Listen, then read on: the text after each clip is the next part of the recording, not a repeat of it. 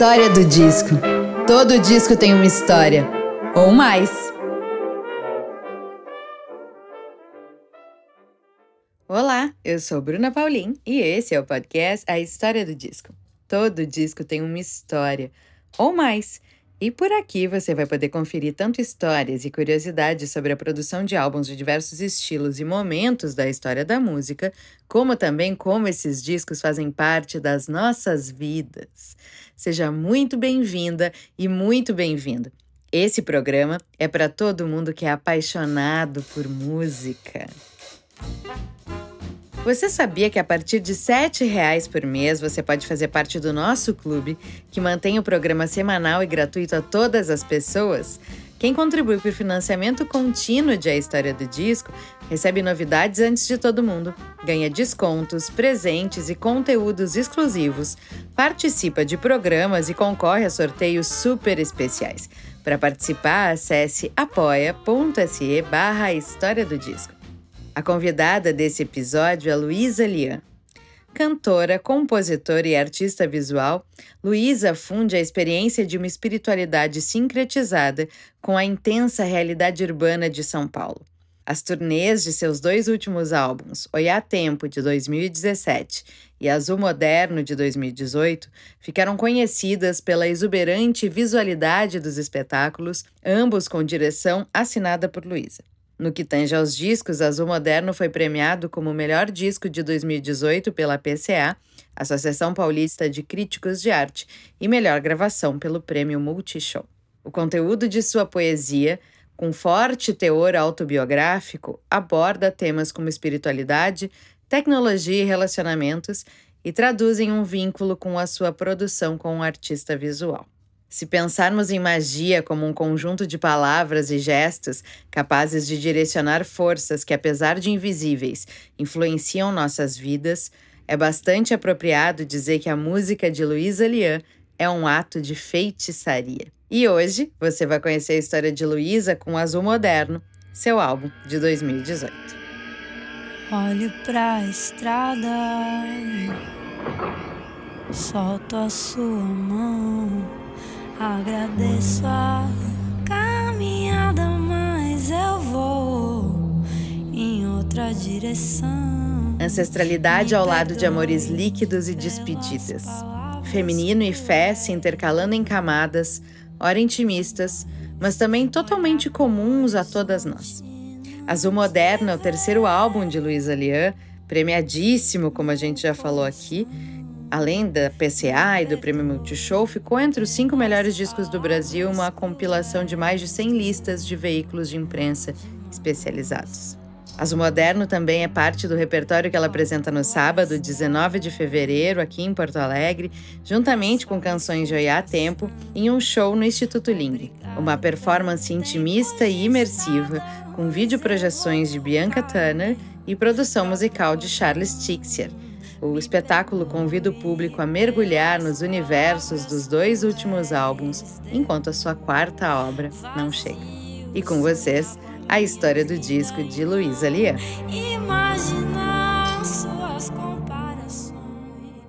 Luísa Lian, bem-vinda à história do disco. Muito obrigada, é um prazer estar aqui hoje com vocês. Ai, querida, eu estou muito feliz.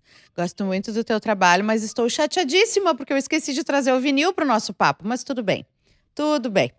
Ainda pensei em sair de casa, vou levar o disco, que lindo. Vou ter o disco na minha mão para a gente conversar aí no Uber. Ah, não tenho. Esqueci. Luísa, a gente começa sempre a história do disco falando sobre memórias musicais. Então, a minha provocação para ti é: um momento de muito antigo onde música começa a fazer sentido de um jeito diferente para ti, ou uma epifania bonita com música, ou aquele momento em que a gente entende que música é muito mais do que aquela cortina sonora que está rodando num toca-disco no fundo na casa dos pais. Enfim, alguma memória, alguma história que tu tenha com música. É difícil escolher uma, porque eu acho que nesse Pode ser mais de uma, fica relaxado. É, pode ser mais de uma. Mas é difícil escolher uma só, porque nesse processo com a música acho que tem vários momentos de epifanias, né? Uma delas, talvez a mais antiga delas, fosse escutar minha mãe cantando.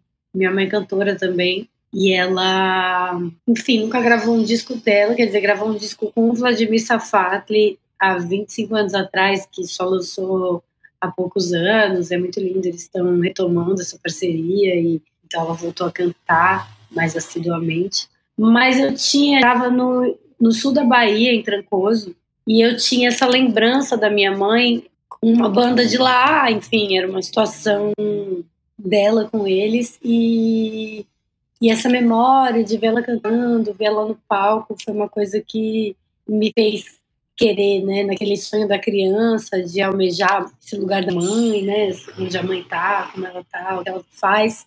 É, já de cara isso me fez querer cantar. E daí eu vou pular para uma. Tem várias no meio do caminho, então eu já cantava Nossa. desde sempre.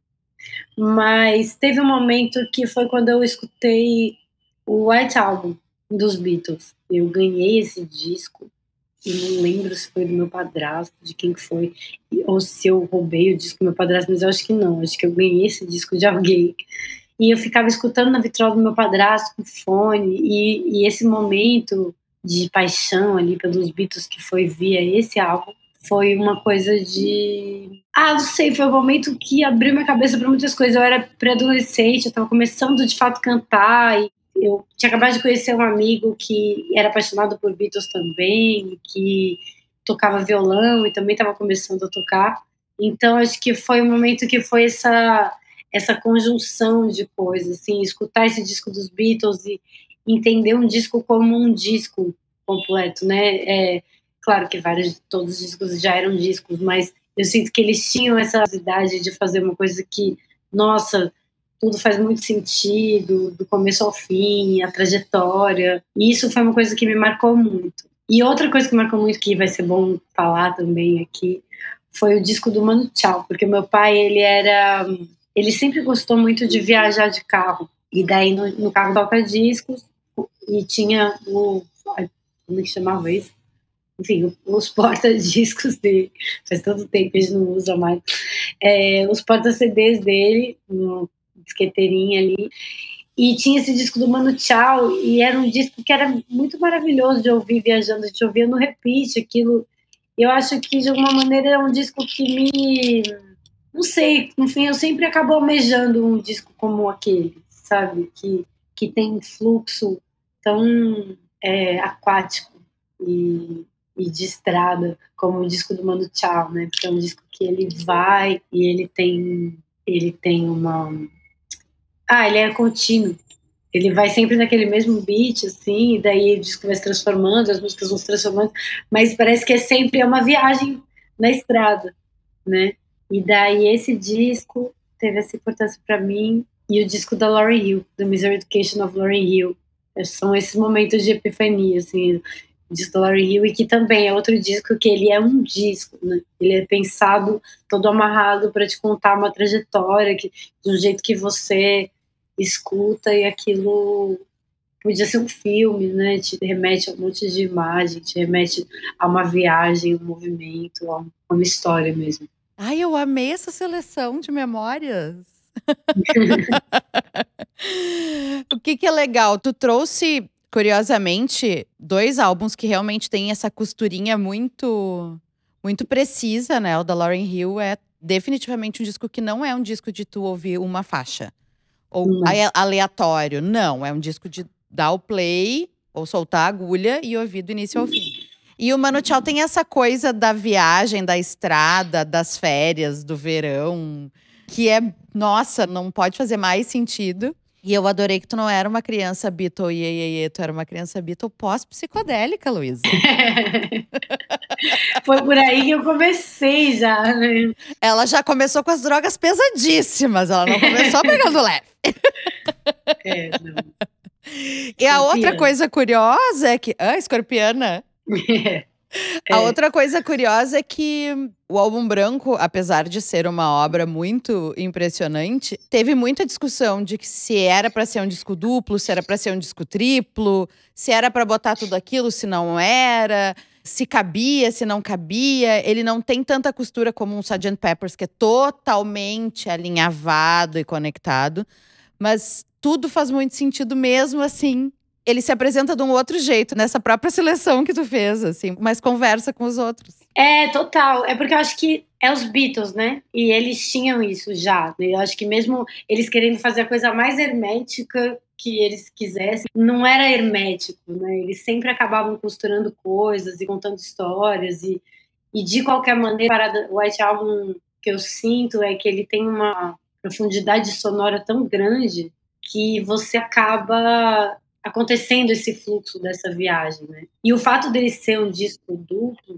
e, ser, e eu ter escutado ele no vinil talvez me desse mais essa sensação, porque cada um dos lados, pelo menos, faz muito sentido. Né? Sim. E eu, é muito diferente você escutar.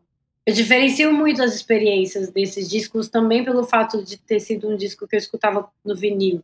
Porque pelo fato de eu escutar por vinil, e eu sou uma pessoa que quando eu cismo uma coisa assim, eu vou ficar. Tipo, o disco da Lauryn Hill foi um disco que eu escutei todo santo dia, muitas vezes, durante muitos anos da minha vida, sabe? Não é uma coisa que foi, ah, que passou, teve um mês que eu fiquei ouvindo, teve um dia que eu fiquei, não.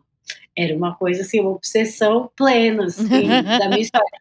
Mas a escuta do vinil é muito diferente você escutar a plataforma transforma muito, né, o jeito Sim. que você escuta o disco. Então, por ser um disco de vinil, o White Album não foi assim. Eu não, eu não viciei nele do começo ao fim de uma vez. Eu viciei nele do começo ao fim, só que era incrível, porque eu tava assim, naquele lado. Eu acho até que eu comecei a escutar ele pelo segundo lado, pelo segundo disco. E daí eu tava ali, ficava naquele lado do disco. Ah, não, terminou o lado, tipo, não vou trocar, vou voltar a ouvir tudo de novo. Então eu escutei ele em quatro partes. Daí era maravilhoso, porque quando eu enjoava um pouco de um lado, tinha outro, tinha mais três para ouvir, sabe? Então, é diferente, talvez, se eu tivesse escutado ele em CD, ou se eu tivesse escutado ele nas plataformas, porque eu não sou particularmente uma grande fã de disco longo, por exemplo, né? Mas esse disco é um disco que eu amo e que me marcou e que mas ele me marcou e talvez em quatro discos curtos. Em quatro parcelas. É, em quatro parcelas, exatamente. Porque é tinha muito crediário. isso, né? É, exatamente. Mas tinha muito isso, essa coisa do vinil, né? Assim, de você. Porque eu ficava viajando na coleção de vinil do meu padrasto e tinha uma coisa que era aquele lado do vinil, sabe? Não necessariamente o vinil inteiro, mas putz, esse vinil aqui, o lado B dele, e daí minha mãe ele contava que às vezes você ficava anos escutando o lado B, e depois que você ia escutar o outro lado do disco, e era uma nova descoberta. Então, Sim, essa relação. Eu, eu, por exemplo, meço coisas por lado de disco. Tá, uhum. eu tenho, eu, eu não tenho tempo para ouvir um disco inteiro, eu tenho tempo para ouvir um lado de Abbey Road. Foi. Sim. Eu acho que tem muita gente que funciona assim. Nem sempre a gente consegue fruir como a gente gostaria, e sem dúvida a atenção, a conexão, tudo isso é completamente diferente. Tava me lembrando agora de uma entrevista que tu desse para nós, e acho que é a última vez que tu tinha vindo para Porto Alegre, que se falou muito sobre o azul moderno em vinil e sobre o consumo de disco, assim. E realmente essa atenção ela muda completamente. E fato uhum. é, eu tenho coisas que eu prefiro não ouvir na plataforma. E tem coisas uhum. que eu não uhum. me importo de ouvir na plataforma. Mas tem uhum. coisas que eu, assim, por exemplo, quando eu sei que vai sair na Noise, eu não ouço antes. Eu espero receber uhum. a, a, matéria física para consumir. Porque eu sei que eu vou Sim. curtir e vou me envolver mais, assim. E tem outras coisas que, é, até pelo clima, pela maneira que eu, que eu consumo, que não tem problema. Mas tem outras que eu gostaria de estar mais atenta, assim. Ou que eu sinto diferença é. quando eu consumo assim. Falando em disco e discoteca, roubou essa discoteca do padrasto, construiu a tua, existem discos físicos contigo? Como é que é a tua relação com as matérias físicas? Olha, eu agora, nesse momento, tô com a vitrola quebrada. Eu tenho vários discos, mas eu tô com a vitrola quebrada. A maioria dos discos que eu tinha roubado do meu padrasto e minha mãe estão lá. Bem preservados, conservados. Também, como eu mudo muito de casa, tava mudando muito, daí eu falei, não, aqui eles estão mais insegurantes. Mas mas é uma coisa que eu pretendo mudar muito em breve na minha vida para voltar a ter meus vinis, porque faz toda a diferença, né? O que que tu tem aí Escutar. contigo que tu pode compartilhar desta seleção? Cara, nesse momento não tenho nada, tenho só os discos do Risco aqui, porque porque exatamente esses dias eu encaixotei as coisas, levei para lá, assim, falar, deixa eles mais seguros, mas tem esse White Album maravilhoso, eterno, que fica comigo, não está aqui, infelizmente. É, Putz, tem vários discos da Billie Holiday, que é o amor da minha vida, mas que são coletâneos dela, Sim. Não, que não são, talvez, os discos originais, é difícil achar é, disco da Billie, assim, original. Jazz, Domingos A1, que é um do... que é meu disco favorito do Charles Mingus, que eu amo. Esse é um disco que eu poderia falar de memória bem dessa uma próxima vez. Hum, que mais? Abbey Road, Bob Dylan, os, os antigos. Meu padrasto tem, tipo, a coleção inteira dos discos do Rolling Stones, do David Bowie. Então. É, não, assim, essa herança tu garante, tá, Luísa? Tu te agarra é. herança aí. Difícil, porque meus irmãos também gostam muito de música, então vai ser, vai ser uma luta árdua. Porque, olha, essa, essa discoteca aí tá maravilhosa. E é uma coisa muito legal, porque teve muita gente que se desfez, né? Essa é uma pergunta que eu faço com frequência aqui no programa, assim, tipo, ai, ontem eu tava entrevistando a Fabiana Caso. E eu perguntei para ela, Fábio, tu chegou naquele momento em que tu te desfez os vinis para comprar CD. E ela é uma raríssima exceção que ela me disse: não, nunca dei bola para CD e sempre dei bola para vinil e, né, tudo certo. Mas, eu, mas eu já ouvi aqui relatos tristíssimos, assim, das pessoas dizendo: ai, vendi tudo que eu tinha. Bom, o próprio Charles Gavan se desfez de um Jimi Hendrix que até hoje ele não recuperou. E que ele morre de dó. Então, né, acontece muito. Então, ele ter preservado essa discoteca já é um tesouro por si. Já é maravilhoso. Não, e esse acervo que tu tá me falando, por favor. É. Mas essa coisa da coletânea, eu não vejo problema, assim. Eu não, eu não sou essa pessoa que tem preconceito com coletâneas, pelo contrário. Tem coletâneas maravilhosas e que eu aprendi a descobrir horrores de coisa por conta de coletânea. Eu acho que é uma baita porta de entrada para um artista ou para um estilo. Não sou essa pessoa que vê a coletânea com maus olhos. Sim. Isso é engraçado, né? É uma coisa de outro tempo, né? Essa coisa de ter uma coletânea de um do artista. Não sei. É, não dá pra saber ainda, porque os artistas de agora precisariam envelhecer, e daí o povo resolveu fazer coletâneas. Mas é uma coisa de um outro momento, né? Muito do momento das gravadoras. Ah, sim, acho, mas se tu também parar pra pensar, a playlist. É, então, exatamente por isso, porque tem a playlist. Então, você não vai fazer uma prensagem de uma coletânea, né? Não. É interessante mesmo. Mas é que as pessoas não pensam muito em álbum, né, hoje em dia, assim. Ontem eu tava, eu tava até falando, eu atrasei um pouco aqui, porque eu tô de ressaca, porque a gente estava fechando meu disco novo. Opa! E tava ontem com o Charles aqui em casa, a gente se empolgou um pouco. Foi beber, comemorar, né? Óbvio. E é, com certeza, né? Fechando a ordem do disco. E fiquei pensando nisso, gente, será que sou muito, sabe? Tô muito no espírito do outro tempo, porque eu faço muita questão, sabe? Da ordem eu faço muita questão e que não seja por motivações comerciais e que não seja por motivações de, ai não, essa música pega melhor aqui, melhor colocá-la no começo porque ela é mais pop. Eu faço muita questão de uma coisa que, que ah, não sei, muita questão da ordem da história da trajetória do disco, sabe? Não é uma coisa que é diferente. As pessoas não fazem muito. Quer dizer, as pessoas não, né? Tem um monte de pessoa que faz, mas uma indústria que não, não favorece tanto isso, né? Um jeito de consumir música. Ah, infelizmente, infelizmente a gente está num momento onde o comportamento de consumo tá se apresentando de um jeito engraçado, porque assim, voltamos pro single. Até metade dos anos 60, o consumo era assim. Era o disquinho, Sim. era a música única, no máximo quatro músicas, mas normalmente só duas. Que às vezes a pessoa uhum. nem ouvia o outro lado, só queria ficar ouvindo aquela mesma música que era o hit. O LP era só um, um, repositório de vários singles lançados numa ordem qualquer, não tinha um penso como obra. Isso começa a mudar da metade dos anos 60 para frente. Aí a gente tem essa longa e linda era dos álbuns e do penso e dessa costura e de tudo isso que a gente está falando até agora. Eu acho que tem lugar para todo mundo, porque ainda existem pessoas que sim gostam de fruir, consumir essa obra e respeitar as escolhas do artista. É isso. Ontem vocês fecharam o disco e comemoraram porque definiram uma ordem. Estão contando uma história e, né, assim, arremataram esse roteiro. O roteiro está fechado agora. Né? Tem gente que não tem isso. Eu aqui no, no, programa é legal porque eu vejo muitos comportamentos muito diferentes. E eu sempre faço uma pergunta: se a pessoa é álbum ou se ela é shuffle no comportamento dela na plataforma de streaming. E tem gente que me diz de jeito nenhum, não vou ouvir o álbum inteiro do artista. Posso até pular uma que outra, mas assim, eu vou respeitar aquela construção cronológica ali.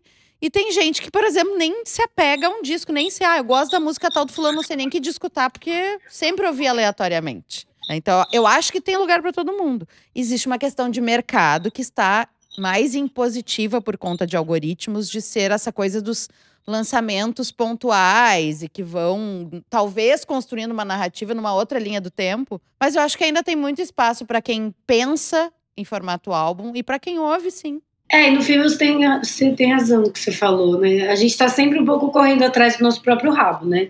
Assim, as coisas vão se transformando, é. mas ao mesmo tempo, sei lá, antes as pessoas mandavam carta, daí as pessoas começaram a se ligar, e daí as pessoas pararam de se ligar, que daí como tinha celular, então as pessoas ficavam se ligando muito, daí as pessoas pararam de se ligar porque elas mandavam mensagem. Antes a gente deixava recado na caixa postal, daí caiu totalmente de postal. Daí de repente o aplicativo de mensagem você deixa a sua caixa postalzinha ali rápida para a pessoa. É? Então a gente está sempre dando volta, nada. É, não, eu também acho que não vai, não tem como é, parar de existir algo. Porque a gente precisa desse. A gente precisa de profundidade no que a gente consome eu acho. Não dá para você. Eu sou muito fã de música pop, assim, eu escuto bastante, mas eu também escuto bastante outras coisas. Né? Então você vai ver minha, meus mais escutados do, do Spotify, vai ter ali Alice Coltrane, Xamã, sabe? João Gilberto, outra pessoa, Rosalia. Mas eu vejo muito essa é, a diferença que faz, assim, que a música pop, ela tá sempre te saciando, ela tá sempre te entregando uma coisa ali que é um que vai, vai te saciar imediatamente, né? E já você vai escutar um disco da Alice Coltrane, ela vai tocar em lugares que são dolorosos, né? Que são não necessariamente confortáveis, que não estão ali para te servir, mas estão ali para te atravessar. E isso é muito diferente, né? Com certeza. Bom, eu nem preciso fazer a pergunta, mas vou fazer. Luísa, no streaming vai ser álbum ou é shuffle? Mas eu vario. Não, shuffle eu não sou. Não, shuffle eu não sou. Shuffle eu só sou, eu sou álbum. Shuffle eu só sou quando, sei lá, eu já escutei muito aquele disco e eu quero escutar ele, mas eu tô enjoada da ordem dele, daí eu boto no shuffle e, e vou que vou. Mas mesmo assim mas, é o disco. É, é o disco. Mas eu ah, mas tem também. O, tem um monte de, de música pop que eu conheço só, que eu também escuto só aquela ali, mas eu corro atrás, assim, se você gosta de uma música, eu vou atrás do disco, mas às vezes não, não pega tanto, mas eu sou mais disco. É, é claro, a gente não é só uma coisa, né? Mas normalmente a gente tende para esse comportamento. Eu, por exemplo, quando descubro um artista, eu amo as descobertas da semana. Para mim, essa resposta do algoritmo é a mais divertida de todas, porque a gente descobre um monte de coisa e redescobre coisas, né? Do tipo, ai, ah, faz muitos anos que eu não ouço o Mano Tchau. Daqui a pouco aparece o Mano Tchau para mim lá, bah, agora volta tudo. Então, acho que isso é muito legal. Mas é descubro, por exemplo, um artista novo. Aí eu chego lá e só tem um EP, ou só tem um single. fico louca, porque eu quero ouvir mais. Não sacia minha vontade. Agora, o, War, Warpaint, que é uma banda que eu amo, elas lançaram um single e eu já tô assim, tá, e quando é que vem o resto do disco?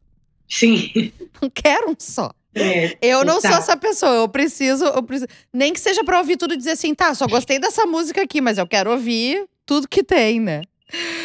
Ai, gente. Luísa, vamos falar de Azul Moderno, que é a tua escolha de hoje. Conta pra gente um pouquinho, situa quem tá nos escutando sobre essa obra linda. Azul Moderno. Olha, Azul Moderno, o que eu fiz através. Ele tem muito a ver com memória, né? Foi interessante começar falando sobre memória, porque ele é um disco que. A minha ideia quando eu comecei a organizá-lo, assim, entender quais eram as músicas, mas sempre foi fazer um disco que tivesse uma sensação de nostalgia e que remetesse a um passado que nunca existiu. Então, construiu ele, é, tecnicamente falando, a gente fez um disco e a partir desse disco que a gente tinha, que tinha uma sonoridade que remetia ali aos anos 70, aqui, Jorge Ben, é, da MPB, tudo isso, é, a partir desse disco que a gente fez, a gente desconstruiu ele e fez o Azul Moderno como ele é. Então, ele é um disco nessa camada, né, da memória. Ele já é pensado. E eu acho que ele é um disco que ele fala sobre despedida e, e amores líquidos e entregar e se deixar levar e se transformar nas despedidas mais dolorosas. Então, tem uma beleza muito grande, né? Porque eu acho que um, um, disco ele se faz muito no tempo, ele realmente não tem como ser só o que ele é para mim. Mas para mim ele tinha a ver já com despedidas, com amores, com tudo isso. Mas conforme eu fui trabalhando ele, conforme eu fui fazendo show, sempre recebi relatos muito importantes, assim, muito bonitos de como esse disco permeou despedidas na vida das pessoas das mais diversas ordens, né? Tipo uma despedida romântica ou uma despedida mais profunda, familiar. É. Então é muito louco como um disco se com, com o ouvido das pessoas. Né? Sem dúvida. E como tem que praticar um desapego, né? Da obra. Ela tá ali é. para ti, ela faz um sentido, mas ela vai bater nas pessoas de um jeito diferente, né? Talvez elas como é que tu lida com isso? É uma coisa que tu ainda sofre com apego? Ou tu gosta de receber essas outras interpretações e versões da tua própria música? Não, eu zero sofro com apego. Na verdade, é pelo contrário. Eu tenho, eu sofro a possibilidade que apeguem a um disco. Sei lá, eu tô, vou lançar daqui a pouco, e ele é um outro universo. E eu não mais me dá angústia essa vida é que as pessoas estejam esperando uma coisa específica de, sabe?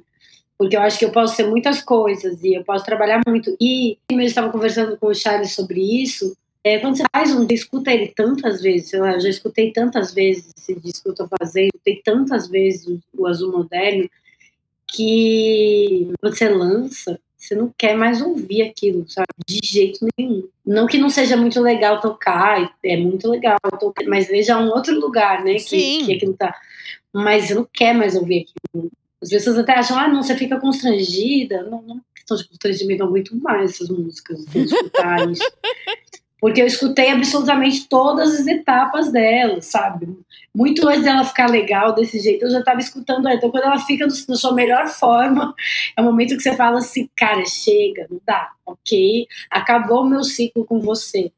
Então, o fato das pessoas trazerem novas interpretações é o que dá vida para aquela música, é o que dá continuidade para ela. Porque se ficar preso só no que eu senti, no que eu pensei fazer, para realizar, é, esse pensamento passa, esse sentimento passa. E o incrível de fazer livro, o incrível de fazer show, de fazer tudo isso, é porque você canta com o ouvido dos outros, você canta com a emoção dos outros, você desenvolve né, essa arquitetura emocional. Eu falo muito que isso, música é uma arquitetura de emoções, de alguma maneira, né? Então você desenvolve com a emoção do outro também. Tem a ver com ação, é uma devolução, é um jogo de espelhos. Então é, as interpretações e o fato dessa música tomar outros sentidos, outros significados, outras coisas, para mim é o que deixa ela viva. Não estou interessada. Para mim, uma obra de arte ela não é o que as pessoas quiseram dizer com aquilo. Ela é o que ela é. Às vezes ela acaba sendo exatamente aquilo que a pessoa quis dizer, mas muitas vezes não. E isso que é o que torna ela mais poderosa e Demais. Que bom. Acho lindo isso. Bom, porque às vezes acontece, talvez na música nem tanto, mas a gente vê muito, por exemplo, né? Autores, seja roteirista, seja escritor, do sofrimento que sente quando a obra, por exemplo, é adaptada para uma outra linguagem, né? Existe esse apego e esse sofrimento, assim. E eu acho Sim. maravilhoso esse desapego, porque é isso, a obra não é mais tu, agora ela é do mundo tem lá tua assinaturinha e que bom que, que tem, mas ela é do mundo. Sim. Tu tem cansaço. Tu, tu, já falou um pouco sobre isso. Tu tem, te dá esse, tu tem esse cansaço do ouvir, uh, né, a exaustão por conta do próprio processo do trabalho. Mas tu já enxerga algumas canções da tua trajetória, tu já tem cansaço de executar, por exemplo, de colocar num repertório? Porque tu tá focada em, em outras coisas ou tu ainda resgata sem problema algum? Não, eu tenho é, disco que ele é mais obscuro, né? Que ele é um disco que é o meu primeiro disco. Fiz três discos até Sim. agora. É porque várias vezes, tipo, já em várias entrevistas, pessoas falam, não, você fez, está no seu segundo dia, né? Ignore o coitadinho do, do Luiz Aliano, que foi o meu primeiro dia. Mas é, de fato foi um que teve outro alcance, um outro momento. eu estava trabalhando de uma outra maneira, né? Era o momento que eu trabalhava em banda. É... E antes disso, eu tinha uma banda, Gente Torta, que foi muito importante, assim, para minha trajetória. Onde eu compus também algumas músicas e, e coloquei ali. Essas músicas do meu primeiro disco e, e a música do História são músicas, sei lá, no História realmente são músicas que eu nunca mais cantei. Até às vezes considero de novo, tentar encaixar, recabar. Mas no meu primeiro disco também, assim, tem várias músicas que eu não sei tem alguma implicância numa imaturidade que tinha ali, assim, de composição, ou talvez um sentimento que de fato aí, de fato, não me corresponde mais, não, não vejo muito por onde cantar. São poucas no meu primeiro disco. E tem umas que eu até gosto muito, mas eu não vejo cabimento delas no repertório, sabe? E daí eu acabo não, não fazendo. Ai, mas eu acho que é uma coisa boa, porque tu foi mudando, te transformando, pensando em outras coisas, e não é que tu esteja renegando, mas neste momento tu tá voltado em outras coisas. É que na música as pessoas, quando chegam como público, elas têm muito uma coisa do querer ouvir tudo que elas gostam daquele artista, né? Existe isso, assim. É. Esse é o perigo. É, e tem muita gente que fica refém de uma fase, de um, de um momento, de um hit por conta disso, né? Luísa, Azul Moderno foi lançado em 2018, mas segundo as minhas pesquisas, foi um, um, álbum que foi gestado por um tempo. Assim, ele, tem, ele tem bem esse tempo da natureza feminina que tanto está aflorada no disco, né? E também eu acho que tem um tempo a ver com o tempo da espiritualidade, que não é o mesmo tempo da terra, do relógio, né? Uh, do material. Mas eu queria entender um pouco sobre o processo mesmo, assim, né? Quando surge a ideia de azul moderno, quanto tempo tu leva em estúdio, né? Eu falei de tudo isso, mas eu tô te pedindo para dar uma materializadinha nessa linha do tempo pra gente, para quem tá ouvindo. Nossa, tão difícil de pensar em linha do tempo, né? Mesmo linha do tempo de uma composição, porque eu sou de muitos cadernos, por exemplo, e daí você vai ver ideias que estão num caderno, que estão é, um caderno 10 anos atrás, mas que daí eu pego ele de novo para ler, não desenvolvi aquela ideia e vou lá e escrevo, né? É, repito, não necessariamente dentro de uma disciplina, mas desenvolvendo, né? As coisas, as ideias elas são cíclicas, até que uma hora elas dão um nó. Mas o tempo disso ele é muito difícil de você topar.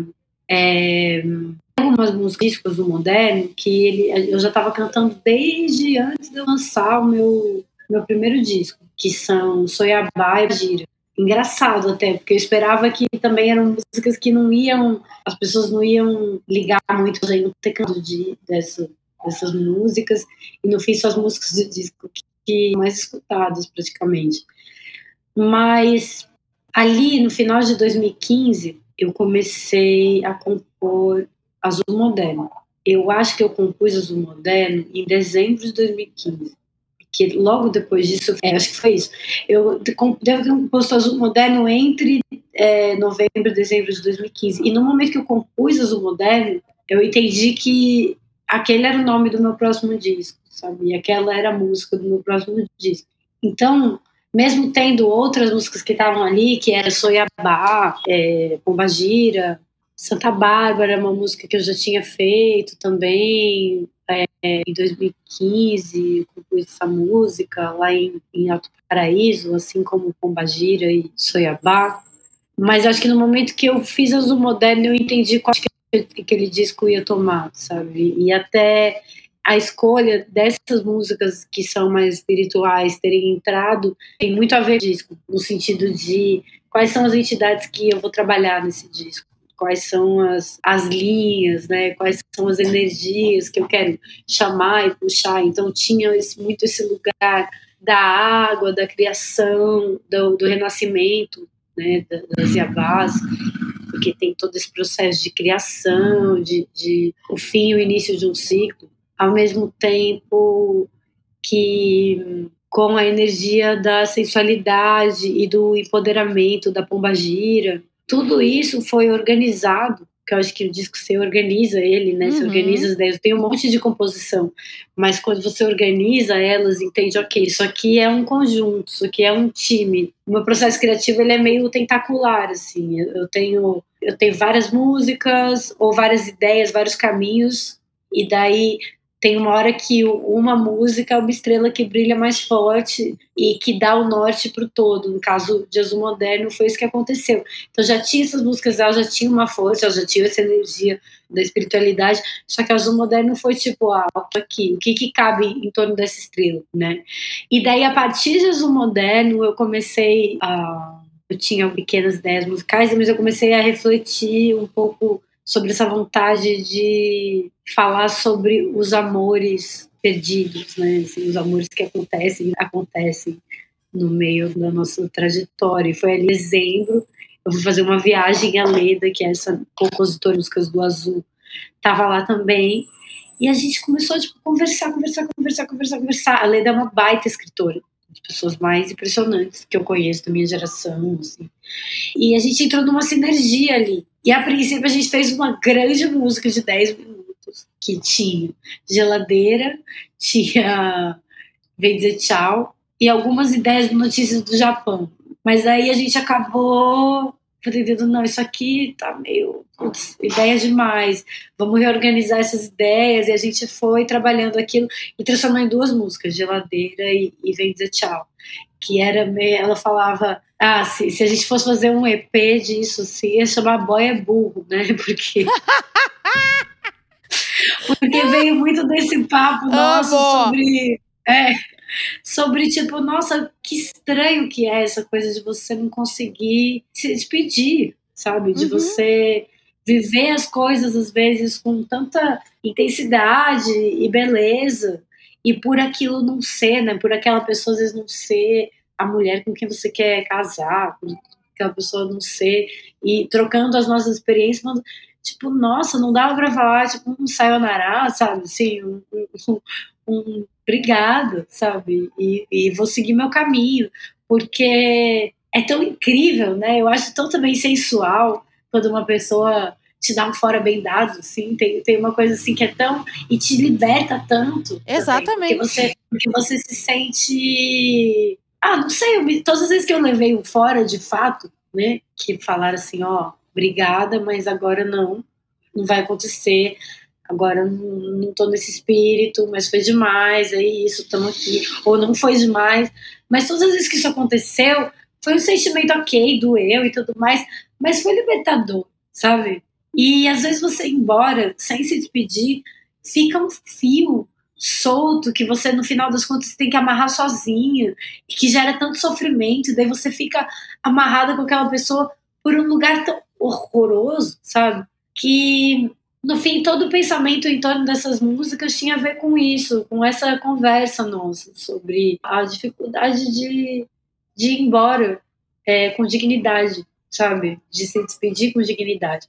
E as modernas, de alguma maneira, de uma outra maneira e de um outro lado da história, né? Era essa despedida com dignidade, porque era um momento que eu estava passando. No fim, é quase como se eu tivesse feito uma música que eu gostaria de ter escutado e também e, e, e, feito uma música que eu, que eu gostaria de dizer, mas tinha muito de coisa que eu gostaria de ter escutado com Azul Moderno e talvez inventar essa ficção de, de que, bom, é uma despedida, me fez me libertar, né? foi o meu desfecho, foi o meu jeito de trabalhar essa despedida, né? essa ficção que eu fiz para mim mesma. Mas é isso, isso aí é 2015, né? Tipo assim, fim de 2015, desenvolvimento ali 2016, Daí Arinhas, tá, outras músicas do disco foram ali em 2016, talvez Santa Bárbara na verdade seja de 2016, para você ver, tipo, é um grande, um longo período de gestação. E daí, nisso, eu comecei a conversar com o Tim, porque a gente já tava super parceiro por causa da minha banda, do primeiro disco, que o Tim tava dentro, e ele tem uma personalidade super de Tim Bernardes, né? Ele uhum. tem uma personalidade super de executar não sei, eu tinha fazendo as coisas do jeito dele, né? Então, tipo, ele entrou na banda depois, só que ele teve um papel muito norteador pro meu primeiro disco já. Só que era mais coletivo. Daí a gente pensava, não, vamos fazer uma coisa junto, mas muito envolvido com, com o projeto solo dele, com o terno, com tudo isso, mas desenvolvendo coisas junto ali por isso, 2016. Daí em 2016 me veio uma necessidade muito grande de fazer outra coisa de fazer um trabalho que fosse mais maluco mesmo, que fosse mais estranho, queria musicar algumas poesias minhas que eu achava muito relevante, nunca tinha conseguido transformá-las em música. Na verdade, eu queria recitar aquelas poesias e fazer talvez uma performance, porque, enfim, uma necessidade mesmo. E dessa necessidade acabou surgindo o Oiatem, que começou a ser gestado depois do Zoom Moderno, mas atravessou o processo de Zoom Moderno. O Charles, ele também era da minha primeira banda e estava investigando MPC desde lá, mas a gente não tinha chegado a trabalhar juntos ainda nisso.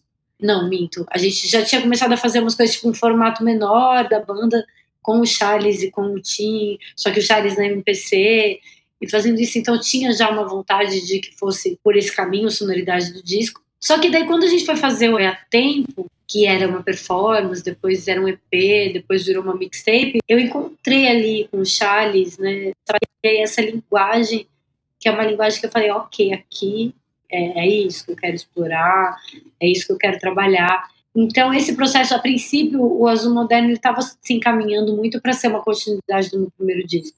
Mas daí, já quando a gente foi gravar, a gente já entendeu o que, que foi. Foi, tipo, no final de no final de 2016, e o Tim, por ser muito meu parceiro, já estava escutando o OEA, já sabia como é que ia ser. Então, a gente entendeu todo mundo junto que o que seria legal e o jeito que a gente ia encontrar que fosse mais legal de trabalhar porque os dois têm jeitos muito diferentes. Eu falei, não, fazer um disco produzido por vocês dois. Só que eles têm jeitos muito diferentes de trabalhar. Tinha um cara que ele pensa o disco e ele já pensou, entendeu? Antes de fazer a experiência ali, você então ele, o que ele ele tá pleiteando chegar naquele resultado final. Já o Charles, ele é um cara que ele vai trabalhando por camadas e por experimentação. Ele é um produtor muito mais experimentado. Então não ia dar tão certo. A gente fez junto mesmo essa primeira etapa do disco, mas o que o jeito que a gente encontrou foi tipo, não, deixa eu te fazer, é, fazer esse disco, esse sub, esse disco under, né? Assim, como passar subdisco, deixa eu te fazer esse disco e depois o Charles pega isso e desconstrói. Então a gente foi gravar em dezembro de 2016, daí a gente continuou andando até ali o meio de 2017, que foi quando lancei o Foi a Tempo. Daí a gente começou a gravar no, no mês de 2017, quer dizer, terminou de gravar no mês de 2017, gravou corda, gravou baixo e tal, foi uma parte coordenada pelo Tim. E a partir daí o Charles pegou o disco para desconstruir totalmente, que foi nesse processo entre 2017 e o começo de 2018, até a gente lançar em julho, junho, eu acho de 2018. Gente, uma vida toda. É, desculpa, eu até acabei me Imagina, muito, não, mas, eu não consigo mas, sintetizar. Mas assim. tá tudo bem, era, era isso que eu queria entender, porque ó, tem uma outra obra no meio, as coisas se, se misturam, é. a vida é essa, é assim, né? Luísa, tô há horas para te perguntar, essa conexão com a espiritualidade é algo que já era teu, é algo que surge nesse momento que tu começa a compor essas músicas, da onde vem essa conexão, assim? É, não, já é uma coisa bem minha. Eu, mais de 15 anos, agora, 15 anos, bem mais de 15 anos. Faz quase 20 anos que eu tomo ayahuasca. E é uma coisa de família, né? Eu fui. Minha família sempre foi bem espiritualizada, bem, bem ecumênica, assim, no certo sentido, porque minha mãe, o padrasto, eles estão mais ligados ao budismo, mas minha mãe já teve uma experiência bem no sufismo de vida, mas depois disso e tá mais no budismo. Meu pai, ele é um cara que é super ecumênico e acabei indo com meu pai para esse movimento para ayahuasca, para o Santo Daime, na verdade, que foi uma coisa muito linda que aconteceu na minha vida. E o Santo Daime é já uma religião que ela é bem sincretizada, já desde o surgimento, do começo do século passado. Ela já vem, né, de, de sem é, o mestre Neu ele já estava ligado com, com é, como é que chama, núcleos da fraternidade universal, é, que é, já era uma, um espiritismo bem abrasado, e um cara super católico, mas ele tinha conexão, e daí no momento ele foi tomar ayahuasca, e foi quando ele recebeu essa doutrina do Santo Daime, e passei muito tempo no Santo Daime, e depois, nos últimos anos, inclusive, foi um momento, na verdade, não que eu me conectei com isso, mas que eu comecei a me a transformar a minha espiritualidade, coisa menos é, religiosa e mais investigação, investigação minha, mais íntima, mais pessoal. É, porque dentro do Santo Daime que eu praticava, também eu praticava a Umbanda, né? era uma banda com ayahuasca, que é, que é diferente de qualquer banda que tem por aí. Então, esse foi o meu processo. Que demais, eu estava muito curiosa para entender de onde vinha tanta conexão. Porque é muito potente, muito claro na obra, não é nada de poucas referências. passei por ali. Não, tem um. Tem... É, porque é uma conexão bem profunda mesmo. Porque por ser agora também, desde sempre, quando eu entrei no Santo Daime, eu estava ali num papel de linha de frente, de puxadora, porque o canto ele é a coisa mais importante do ritual, né? Então ela abriu muitas janelas da minha do meu entendimento de mundo, de vida. Foi minha professora, inclusive, para começar a compor, né? Essas músicas Soiabá, Kumbagira e tal, foram músicas que elas vieram quase que de uma vez só, assim, quase como um recado que eu estava precisando dar para mim mesma, que, que a minha espiritualidade estava precisando dar para mim mesma no momento que eu estava atravessando. Então, eu fiquei anos na linha de frente de uma casa, né? Gente, adorei saber disso. Achei demais. Lançamos o disco em 2018, circulou com o disco, rodou bastante, inclusive encerrou uma turnê natura aqui em Porto Alegre em dezembro de 2019. Tu tem uma coisa com dezembro, né? Impressionante. É o, é o mês é mais citado dessa entrevista. É verdade, eu tinha pensado sobre isso. Deve fazer lógica com a tua revolução solar, provavelmente. Faz sentido, porque eu sou meu aniversário é em novembro. E daí realmente é, um, é onde o ciclo começa, de alguma forma. Durante a pandemia, tu já estava gestando esse próximo álbum que está para chegar? Ou foi um momento de mais reclusão, reavaliação, etc, etc? Não, é, é durante a pandemia, sim, quer dizer, antes da pandemia, já ali em 2019, fiz 2019, dezembro de 2019, eu sentei com o Charles pra gente é, organizar as músicas que a gente já estava começando a trabalhar. Então, graças a Deus, na verdade, é, eu já tinha começado esse disco, porque eu acho que seria muito difícil para mim levantar um disco do zero durante a pandemia porque é um processo muito dolorido, foi uma rasteira muito grande, porque a gente estava.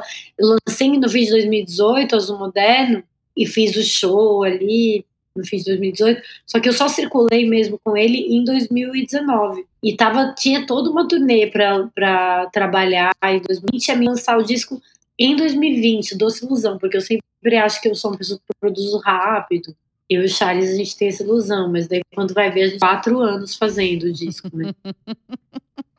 Acontece. Acontece. As coisas têm o tempo delas, tá tudo certo. Exatamente. E aí, estamos chegando de volta em Porto Alegre, no dia 19 de fevereiro, no Instituto Ling. É, primeiro, já está fazendo outros shows, ou esse é assim, um, um marco de um, de um retorno para os palcos? Não vai ser o show do Azul Moderno, é uma mistura de Oiá e Azul, né? Queria que tu falasse um uhum. pouquinho sobre este momento e a tua performance no dia 19 de fevereiro no Instituto Ling. Então, é uma, é a gente está bem animada com isso. É, a, é o primeiro show fora de São Paulo que eu faço desde que retornou a pandemia. No final do ano passado, famigerado dezembro, a gente fez a gente voltou e fez três shows aqui em São Paulo que foram muito emocionantes e maravilhosos e importantes para mim, para a retomada. Antes disso, eu viajei, é, antes de voltar para São Paulo, fui para o México, para Dubai e para e para Portugal cantar. E daí fui para São Paulo, então agora primeiro show no Brasil de volta, né? Mas fora de São Paulo. Então, eu tô muito. Ah, já faz muito tempo que tô para fazer esse show em Porto Alegre. E também de fazer essa experiência, que foi uma coisa que a gente ficou sonhando muito durante a pandemia. Não, vamos fazer uma coisa mais imersiva, mais performática. E a escolha de misturar o Moderno com e a Tempo tinha muito a ver com esse trabalho da Bianca também, do papel de Ia Tempo. Porque quando eu, antes até de entender que o Ia Tempo era um disco, entendido que eu queria fazer uma performance com ela, com projeções é, ali na.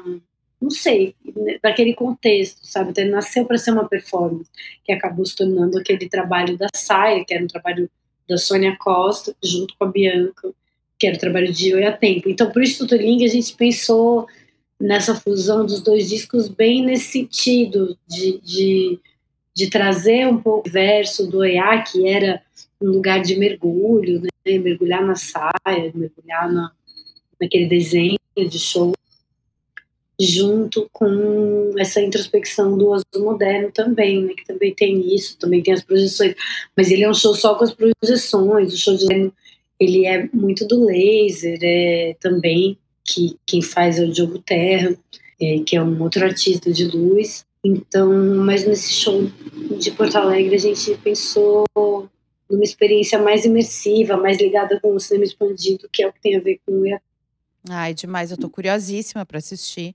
Porque em 2019 eu fiz assessoria desse teu show no Agulha, mas eu não estava em Porto Alegre, então eu não te assisti. Ah, mas sabe se você vai estar? Tá? Sim, bem bonita, já tenho meu lugar. Eba! Luísa, e tu vem sozinha, tu vem acompanhada, é uma banda? Como, como é que vai ser essa formação para essa apresentação? A formação é a formação que é, desde o Tempo, que sou eu, e a banda visual, no caso, vai ser só a Bianca, né? Sempre produção, óbvio, né? Sim. Tipo, mas a formação sou eu e Chatson. Muito bem, estou curiosíssima. E esse disco novo, o que, que tu pode contar pra gente sobre ele? Ai, meu Deus. Eu acho que. eu acho, é um disco mais denso, de alguma maneira, e mais balançado também, ao mesmo tempo. Eu acho que, é, inevitavelmente, ele acaba trazendo muito disso que a gente está vivendo nesse momento, apesar de eu ter começado a compor ele antes. Ele tem muito a ver com esse momento político é, e catastrófico, algo que a gente está experienciando. É difícil falar sobre ainda. Eu eu tô muito empolgada. É o disco que eu mais gosto. Eu fiz Deus, né? Sempre é bom que o último seja o que você mais gosta. Ainda bem. Ainda bem. E ele chega esse ano. Agora a gente vai começar a trabalhar a visualidade dele e tal para Já pra tá tudo gravado. Nesse... Já tá tudo gravado e mixado. Ai, eu tô muito curiosa. Temos nome já. Como boa escorpiana, ela não vai, ela não vai me contar. Ai, é. ah, mas que Revelações. bom. Nas revelações que ficam para os próximos episódios. Eu volto aqui para contar sobre ele. Então. Por favor. Faço questão. Meu bem, muito obrigada por essa troca maravilhosa. Muito bom te ouvir. E os microfones estão sempre abertos para ti aqui na história do disco, então sim, pode voltar para falar do próximo, pode voltar para falar da Lauren Hill, pode voltar para falar do álbum branco, do Mano Tchau. Ainda não tivemos nenhum desses três discos, então assim, as portas realmente estão abertas. Olha, bom saber, hein? Vou fazer essa seleção para voltar aqui a gente bater esse papo delicioso, Bruno. Oh. Obrigada mesmo. Ah, Foi querido. muito bom estar aqui com você. Fico muito feliz e a gente se vê loguinho, dia 19, estarei lá, com certeza. E até uma próxima. Até logo, até muito em breve. Obrigado pela escuta, pela troca, foi muito bom estar aqui. Estrela d'água.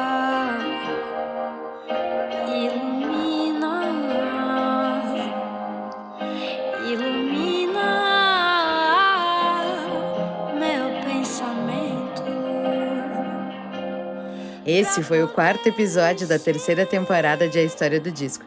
O programa conta com a parceria da Toca do Disco, editora Belas Letras e Cubo Play e tem roteiro, entrevista, produção e locução minhas, Bruna Paulin, edição de Nicole Demeneg, a Nico, arte de Librai e vinheta de Augusto Stern e Fernando Efron.